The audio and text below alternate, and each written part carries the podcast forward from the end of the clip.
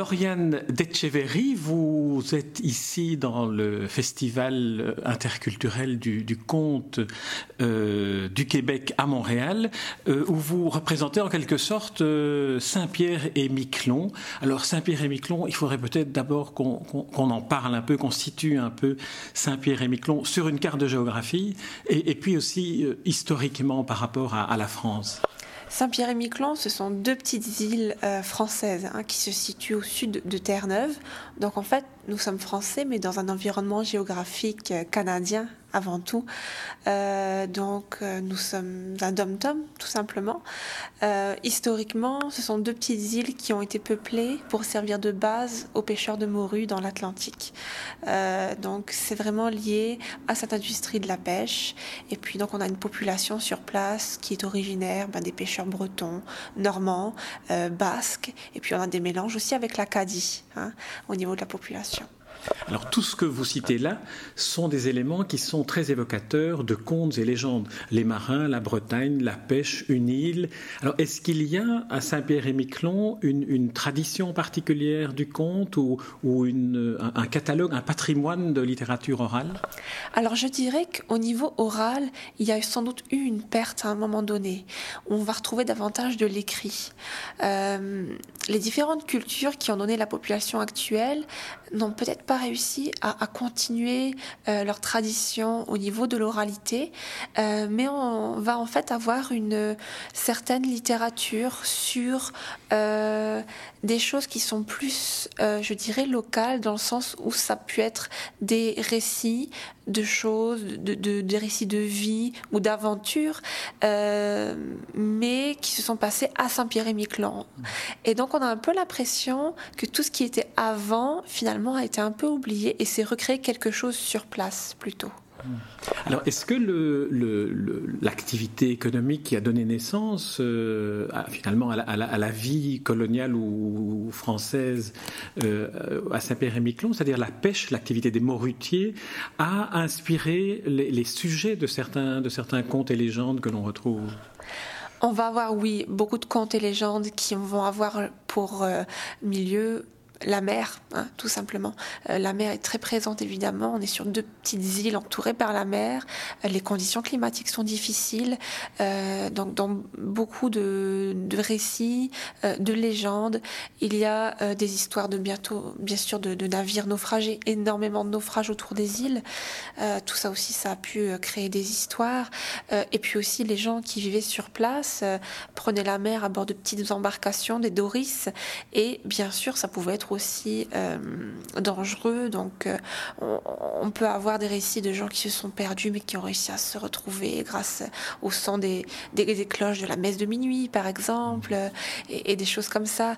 Alors, on a finalement tout ce côté avec les Terre-Neuva, avec le trafic maritime, je dirais entre guillemets international, et puis on a aussi le qui est un peu plus local, de la population qui vivait là à l'année, euh, des choses qui vont être plus euh, avec euh, une vie quotidienne, des, des, récits de, de souvenirs, de, oh, une aventure qui est arrivée à un voisin ou à un ami, et avec toujours ce petit côté aussi, on est sur deux petites îles très peu peuplées, alors aussi il y a beaucoup, on parle de son voisin, hein, aussi, ce côté, te rappelles-tu, oh oui, quand tel a fait ça, c'était amusant, et on est un peu moqueur aussi, mais on se moque de nous aussi. Hein. on, a, on a aussi de l'autodérision.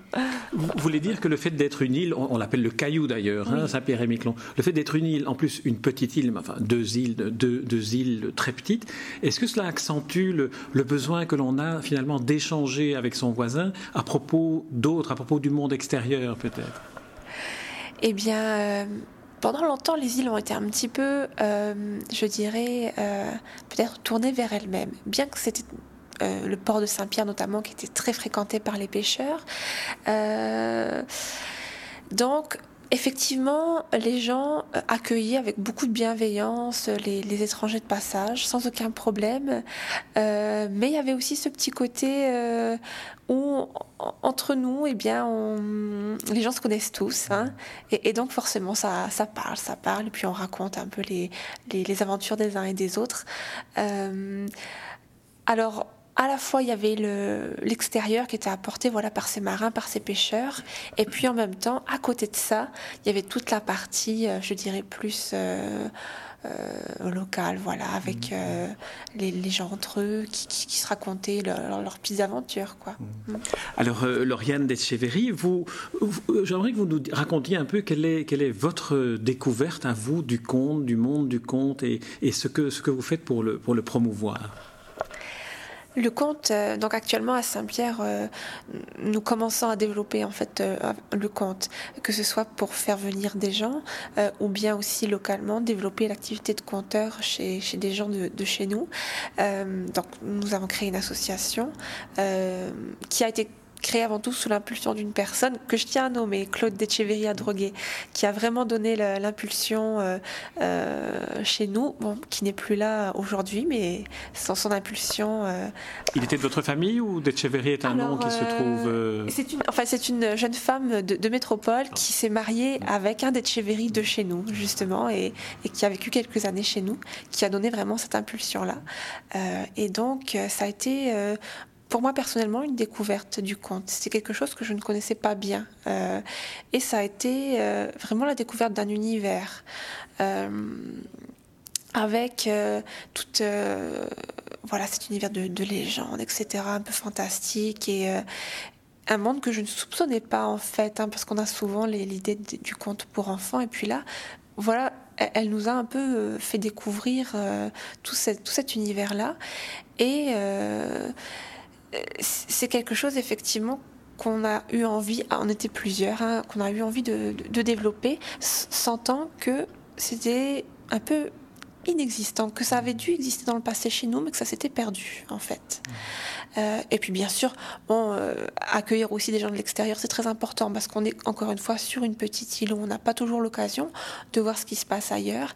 Alors c'est aussi important de faire venir l'extérieur chez nous alors, euh, bon, bien sûr, euh, il y avait déjà un peu des compteurs, parfois qui venaient, notamment avec la bibliothèque. Hein. On sait que c'est un réseau, euh, voilà, déjà bien établi. Mais donc avec cette association-là, on essaye, donc qui s'appelle Croque Parole, on essaye justement autour des arts de la parole de développer et puis dans les arts de la parole aussi spécifiquement le conte. Hein. Alors on, dit souvent, on, pense que, que le conte est, un peu dans une période de, crise dans le monde industrialisé occidental d'aujourd'hui, où les réseaux sociaux virtuels ont, un peu remplacé le contact direct. Alors on, peut se demander dans, une, dans un endroit géographiquement aussi particulier que Saint-Pierre et Miquelon, comment, comment se passe la, sociabilité? Vous parlez d'une bibliothèque, vous parlez peut-être d'autres lieux où votre association peut, peut réunir des personnes. Est-ce que c'est important? Oui, euh, c'est important de pouvoir effectivement euh, réunir les gens, comme, comme partout. Hein, euh, chez nous aussi, la, télévision, les ordinateurs font que les gens ont perdu l'habitude de se rassembler, chose qui était très forte autrefois chez nous. Les gens se rassemblaient en famille, entre amis, jouer aux cartes, jouer de la musique, se raconter aussi sans doute des histoires, bien sûr une certaine, certain type de technologie a fait perdre un peu ça. Et euh, on, essaye, justement, là, pour nous, c'est important de, pouvoir euh, retrouver ce côté aussi de, contact. Alors, on, fait des choses, voilà, euh, dans, parfois dans des restaurants, dans des cafés, à la bibliothèque. On essaye aussi parfois de faire des choses en extérieur si le temps le permet, comme on dit chez nous, c'est toujours ça, si le temps le permet.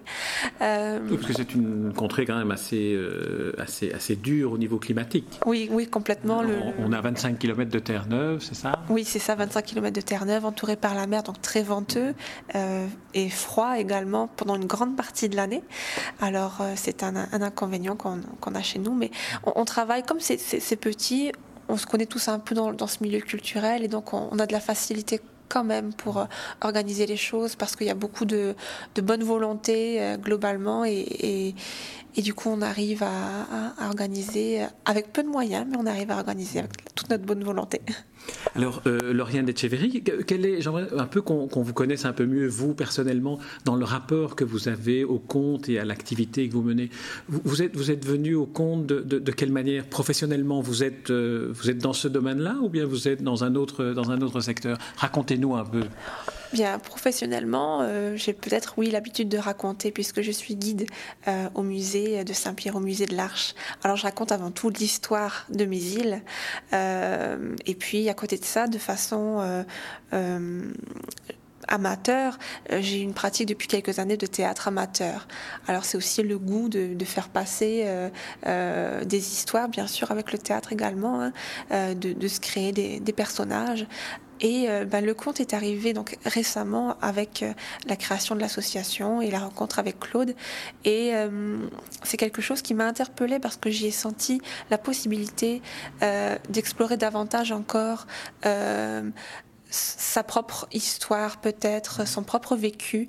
on a une liberté dans le conte qui n'est pas donnée dans le théâtre évidemment parce que dans le conte on choisit ses propres mots on évoque les histoires qu'on veut évoquer, donc on fait davantage appel à sa sensibilité personnelle.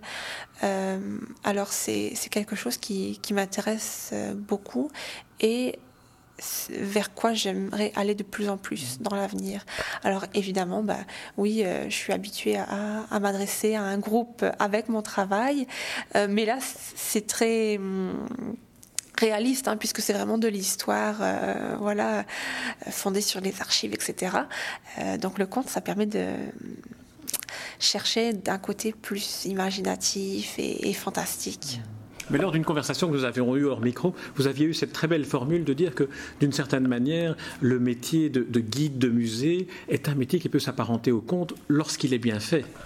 Eh bien, oui, parce que pour moi, le, mon métier de guide, évidemment, ben, c'est euh, un peu un rôle et, je raconte mes histoires, mais toujours en essayant d'y donner beaucoup d'énergie et beaucoup de moi-même et en fonction aussi de la réponse de l'auditoire. Et j'ai une anecdote à ce propos qui m'avait moi-même marqué surprise. Je racontais un jour euh, l'histoire, alors on a une triste histoire, l'histoire d'un d'un guillotiné en fait à Saint-Pierre qui a été le seul guillotiné en Amérique du Nord et, la guillotine se trouve encore à, Saint-Pierre. Alors c'est probablement une autre, pas celle qui a servi pour l'exécution, mais en tout cas les gens sont intéressés à la voir et donc je racontais à un groupe euh, de Canadiens l'histoire de, de cet exécuté de la guillotine. Et je me suis prise à mon propre jeu. Et, à la fin, j'ai fini de raconter l'histoire et ils m'ont applaudi. Hmm. Alors ça, ça m'a vraiment surprise et, je me suis dit effectivement que j'avais presque dépassé le stade de simple guide et là, j'étais arrivée dans une histoire que en fait j'ai finalement compté sans m'en rendre compte. Alors euh, c'était euh, assez surprenant et là, effectivement, la frontière entre un guide et un conteur, et eh ben parfois, elle peut un peu s'effacer.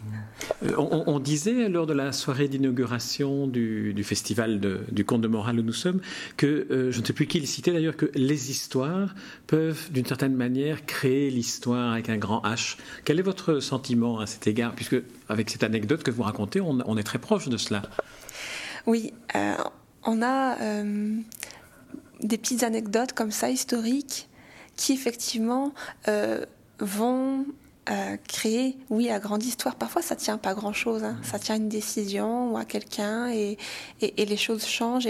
Et, nous-mêmes, à Saint-Pierre-et-Miquelon, on est bien conscients de ça parce que notre histoire est très mouvementée et on a été euh, ballotté, je dirais, par l'histoire avec des invasions anglaises, françaises, des populations déportées, etc. Et, et comme c'est une petite population, eh bien, on peut euh, parfois lier complètement les histoires individuelles avec la grande histoire, effectivement. Euh, et, les gens qui viennent chez nous souvent, euh, qui viennent nous visiter, sont aussi intéressés par le côté euh, quotidien, où effectivement, euh, ce qui est intéressant, c'est comment la population a réussi à, vivre avec tout ça, euh, comment ils ont réussi à s'adapter à ces conditions difficiles, à ce métier très rude de, la pêche, etc. Euh, ce sont avant tout les histoires individuelles de ces gens-là qui ont eu le courage de s'installer là-bas, qui a fait qu'aujourd'hui on a une histoire chez nous et qu'on y est encore. C'est une forme d'illustration de, la, nouvelle manière de raconter l'histoire, comme le font Le Goff pour les Moyen-Âge ou Brodel. C'est cette nouvelle histoire qui part du, quotidien et du vécu pour, raconter l'environnement historique plus général. Oui, c'est très important et ça permet aussi aux, gens de mieux comprendre l'histoire et, de se l'approprier. Euh, ça rend les choses beaucoup plus vivantes. Et, moi, c'est quelque chose dans mon métier de guide que j'essaye de faire, puisque bon, la grande histoire, oui, elle est scalée, elle est écrite dans les livres, etc. Et puis à côté, eh bien, les gens au quotidien, ce qu'ils ont vécu, c'était aussi très important et ça, a donné ce qu'on sait aujourd'hui, ce qu'on est aujourd'hui. Euh, et, chez nous, effectivement, il n'y avait pas, voilà, le on était à l'extérieur du pays, à l'extérieur de, ce qui se passait. La France était très très très loin. Les moyens de communication était difficile. Alors, euh, de notre côté, voilà, les choses ont évolué et, euh, souvent euh, faites par, voilà, par les gens au quotidien. Et, Alors, encore deux mots sur votre association, Croque Parole. Elle, se constitue comment cette association? Vous êtes nombreux Vous avez des activités, un festival alors, euh, bah, nous sommes des, bénévoles, une dizaine de bénévoles, et puis euh, on essaye d'organiser chaque année un festival autour des arts de la parole. Euh, donc cette année, ça va être au mois de novembre, et on invite deux conteurs acadiens. On a beaucoup de liens historiques avec l'Acadie, et même culturels également. Hein. Donc on va inviter Dominique Bro, et puis aussi Clara Dugas, qui est une conteuse de Nouvelle-Écosse. et puis on essaye à côté de ce festival qui va avoir lieu une fois par an, d'avoir des petites euh, des, soirées de contes ou des après-midi comptés pour les enfants avec des, des, gens de chez nous. Alors on développe aussi l'activité des, gens de chez nous au niveau du conte. Vous faites des formations On essaye de faire des formations, euh, effectivement, euh, quand on a des gens qui peuvent venir et nous en proposer.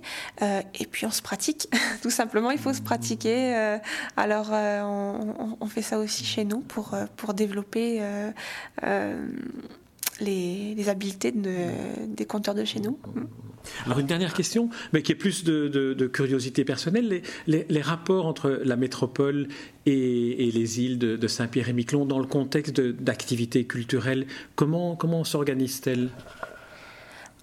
On a encore, euh, enfin je dirais que une grande partie de nos liens euh, sont culturels sont toujours avec la métropole, euh, parce que c'est naturellement vers là qu'on se tourne, euh, puisque bien qu'on soit dans l'Amérique du Nord, le Canada nous est quand même un pays étranger. donc ne serait-ce que d'un point de vue administratif, mmh. évidemment il est toujours plus facile de se retourner vers, le, vers son propre pays. Euh, actuellement, il y a quand même une tendance, par contre, à ce qu'on appelle la coopération régionale, euh, à essayer de développer justement les liens culturels et aussi économiques avec le Canada. Hein. Évidemment, ce sont nos voisins, euh, donc on, on, se tourne vers eux aussi. Alors, de plus en plus, là, Saint-Pierre-et-Miquelon s'intègre dans des réseaux, notamment les réseaux francophones, des maritimes et, du Canada. Alors ça, c'est une force qu'on commence à exploiter parce qu'effectivement, en tant que petit territoire, on a besoin de s'allier dans des réseaux avec d'autres personnes de la francophonie dans la région. Et donc, ça passe notamment par l'Acadie, euh, ça passe par euh, les francophones de Terre-Neuve et Labrador, par exemple aussi. Donc on commence de plus en plus à prendre conscience de ça et à fonctionner avec aussi la région. Très bien, Lauriane Decheverry, je vous remercie d'avoir été une aussi euh, efficace et convaincante ambassadrice culturelle de Saint-Pierre-et-Miquelon et du conte ainsi que de votre association Croque-Parole. Merci Lauriane Decheverry. Merci Jean.